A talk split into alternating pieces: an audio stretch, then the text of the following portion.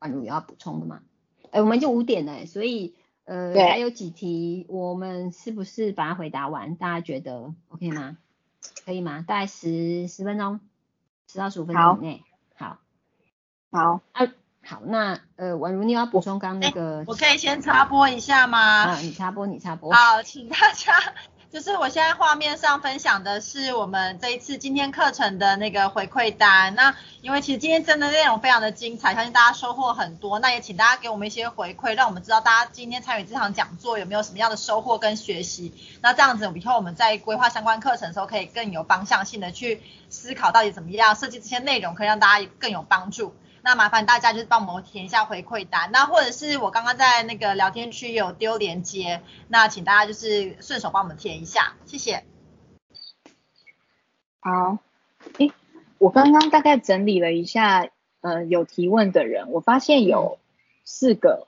主要的问题，可能大家有的重复。一个是如果用积极聆听，然后但是最后还是谈不出来，核对不出来，不知道到底两个人在想什么，可能最后是不欢而散，或者是不了了之，那要怎么办？哦，然后另一个是怎么跟身旁的人说，呃，小孩的特质特性，好，所以现在会这样。那另第三个是哭要怎么陪，小孩在哭到底要怎么陪他？那第四个是不会说话的小孩，一岁多的小孩要怎么让他的心心情可以被辨识？那呃，我想说，我先聊一下那个谈不出来的，就是可能双方可能都还在气头上，或者是他们也说不太清楚，好像那个焦距焦一直没办法对到，频道一直对不到，然后这要怎么办？那我我觉得很正常，就是其实它就是冲突中一定会有的，他们就是因为频道对不到，所以才会有。那所以我们不用呃太期待说很快就可以对到频，因为就像刚刚那个团员 C 的故事，它其实是拉长到观察期到两个月，去观察小孩之间彼此的状况跟他们的需求。所以其实有可能在积极聆听的过程，搞不好他也真的需要一段时间，让小孩开始相信，其实呃我们是真的想让他的心情能够说出来被理解。所以我觉得这个过程中不用放弃，也就是慢慢的去让两方，我们当那个引发者，让两方真的说出他的心情。那但是呢，里面可能有一个呃比较是像像是像是对话技巧。那我觉得这个今天可能因为时间关系很难去聊完，就是父母效能训练里面其实有把怎么去核对出小孩真正担心这件事情的对话技巧讲得蛮清楚的。那里面有一个关键就是爸妈自己不要用用主观的意识判断，然后埋在埋在积极聆听的言语里，因为小孩其实听得出来，如果你其实是在告诉他说这个不对，你这样不对，可是你又用哦，所以你你自己做错了，然后但又看到弟弟这么在哭在生气，所以你很难过。哦，当你第一句话你做错了的时候，其实老大有可能就听起来就觉得妈妈是不是在说我不对？那这个时候他他想要吐露自己真实心情的动机就下降了。所以我觉得有一个蛮关键的事情是，我们成人可能真的蛮需要先丢掉这整件事情谁对谁错的这个观念，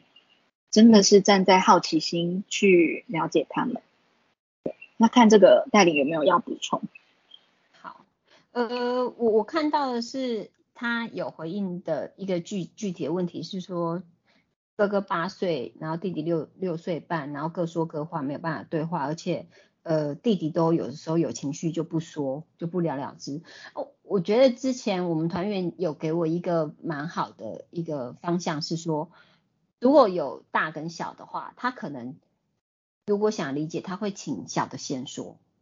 因为常常的状态是大的表达能力比较好，然后呢，他会把事情讲完，但是会是用他的角度跟他的立场去讲。然后人如果是趋吉避凶的天性来说，常常会把对自己比较不利的部分可能就不讲出来。那但是他又讲那么完整，对不对？那所以有可能哥哥讲完之后，弟弟就想说，那我就不要讲，因为我也讲不赢，或是你也听不出来我的难过或什么，因为。可能第一个有可能是男孩子也在辨识自己的情绪跟自己为什么会这样，上面有一个复杂的一个状态，他还也需要理清，他也需要练习。那有可能是就是呃哥哥都讲成那样了，那我再讲讲的赢吗，或者是有用吗？所以他会不会就是因为这样就慢慢的就觉得说我说没有用，然后因为减少练习，所以也就越来越不会在冲突或有情绪底下能够把自己的情绪做一个理清跟表达。我觉得这其实是呃可能需要说，搞不好就是先让小的先说说看，然后也透过呃跟他做积极聆听的练习，妈妈也可以做一个就是猜想，就是你试着站在他的位置，然后想想看说那。他先说出一个事情的开头，但他可能连接不到他的情绪，那你可以试着帮他连连看，然后跟他核对看看，说那这个东西你被抢走了，所以其实你很想要拿回来，所以你很生气，所以你很想要从哥哥手上马上就拿回来，因为你再也没办法等了的这样子的一个呃尝试的分析跟尝试的同理，不是分析他的事情，是试着去把他的情绪听出来，然后。再让他去核对，然后经过这些核对的状况，他是一次一次可以梳理自己哦，原来可能我这样的事情之后有的这样子的复杂的感觉是挫折，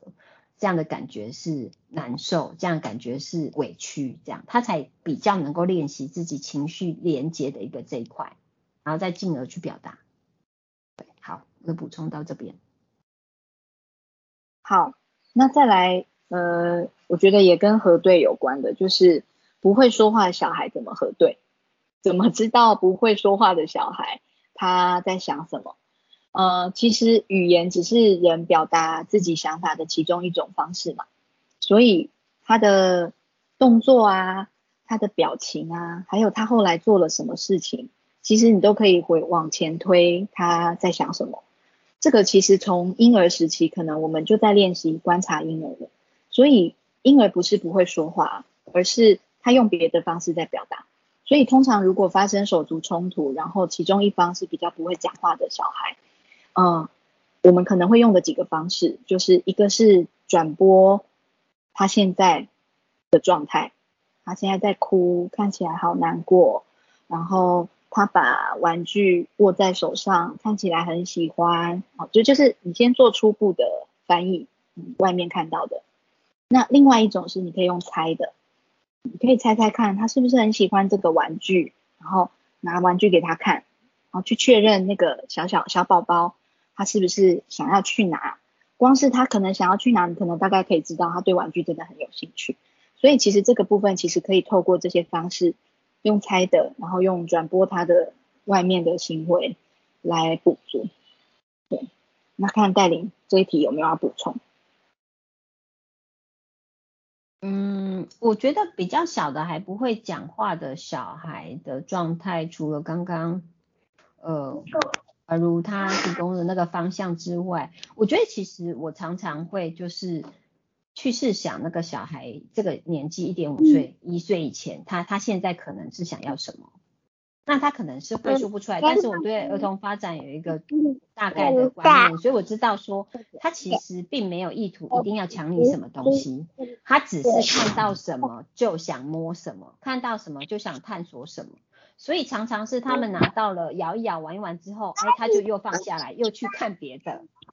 或者是这个时候，妈妈或者是其他朋友，如果拿了另外一个感觉上有声音或更有趣的东西在旁边，其实他搞不好就会想要，哎，用用又又又去另外一个东西上面了。他其实不是很坚持，一定要把哥哥或姐姐东西抢到手，然后变成我的，一辈子都抱着，然后就就这样子去玩它。所以他在那个发展阶段里面，也可以做一些猜测跟翻译。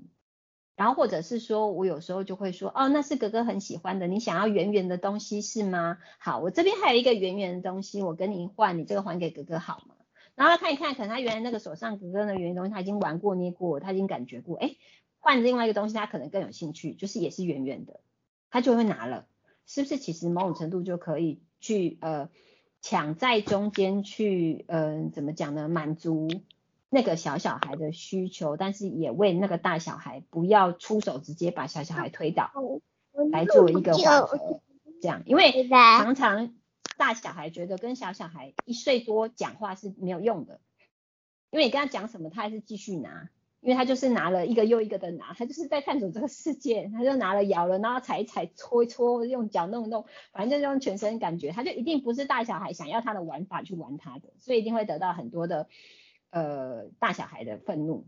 所以我反而会为了要保护大小孩的东西跟秩序，来做一个中介，来做一个翻译，来做一个尽早满足那个小小孩的行为跟需求的一个诶协助。然后这时候也顺便翻译给大小孩听，说哦，他就是你看，他就是只是这样摸摸玩玩而已，他不是针对你。这样几次几来，他就会哎，真的好像是经过这样的处理跟行为验证，他其实不会讨厌弟弟或妹妹。他可能就会说：“妈妈，你拿一个别东西给他啦。哎，妈妈，你不要把他拉到那边去，他一直往我这边过来，我的城堡要倒了。他反而会主动的找你去协助，在他真的觉得他会需要你帮忙把小小孩带走或者小小孩隔开的一个状态。对我觉得这样子其实也是一个可以处理的方式。好哦，然后再下一题，哭要怎么赔？这个应该是手足有手足的家庭，常常就是会。小孩哭到屁屁给，然后不知道要怎么办。呃，我的我我我自己对哭声没有没有很不喜欢，所以我通常的做法就是陪着他们哭。对，然后他在哭的时候，我们可以用积极聆听，就是实况转播法，积极聆听，去翻译出他的心情。那可能你边翻译。边陪他，他就也也你也在同时在猜他怎么了，但是又不急着要他回答问题，你只是看见他的状态，把他的状态说出来。所以其实，在小孩哭的时候，蛮常在做这件事的，就是我们现在看起来真的好难过，刚刚跟哥哥吵架了，哥哥说你叫你去吃大便，听起来很伤心。我们家好像蛮常做这件事，对，就是陪他，然后。不会阻止他哭，对，大概就是这样。那看戴琳有没有要补充这个？嗯，好，我觉得那个有一个东西真的是必须要很积极的去做一些呃违反自己原来的习惯的练习，叫做去去听出那个孩子在哭声之前发生事情里头可能有的感受。对，因为在呃 DET 这本书里面有一直讲到说，那个积极聆听为什么有支持的力量？其实因为每一个孩子的哭，每个孩子的大叫、说话，他其实都是希望别人理解他说话或者是哭内容里面想要表达的感受。所以如果你可以。在他的哭声里面，有机会看到一下前面发生的事情，然后像刚刚宛如说的，就是去把他那个感受里面前因后果导致的，除了哭的这个行为表现以外，里面心情的感受做出一个